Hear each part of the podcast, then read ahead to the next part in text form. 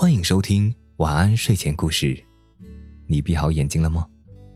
今晚的故事是小狐狸和朋友。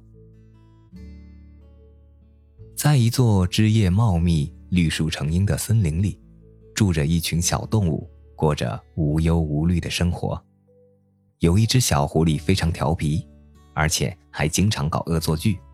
它会趁着胆小的小白兔在散步的时候，突然从树梢后面跳出来。把小白兔吓一大跳，或者在小象去河边喝水的时候，抢先一步跑到河边，把河水搅得都是沙子，小象只能看着河水叹气。渐渐的，小动物们都不愿意跟小狐狸交朋友。有一天，小狐狸生病了，他请鸽子来帮忙，叫医生过来看病。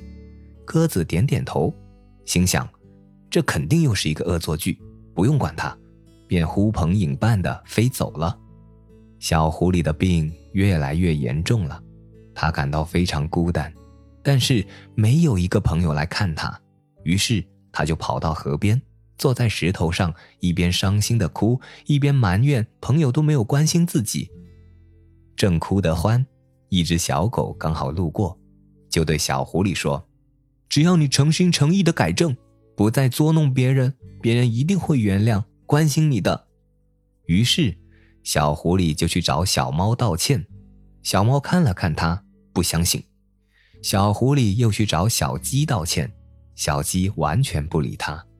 小狐狸又去请教小狗，小狗说：“你要用诚恳的态度帮助别人，别人自然就会被你感动的。”哦，原来是这样，谢谢你，小狗。小狐狸恍然大悟。从此以后，小狐狸经常帮助小动物们，小动物们也越来越喜欢小狐狸，并逐渐的和它和好。小狐狸有了更多的朋友，过起了快乐的生活。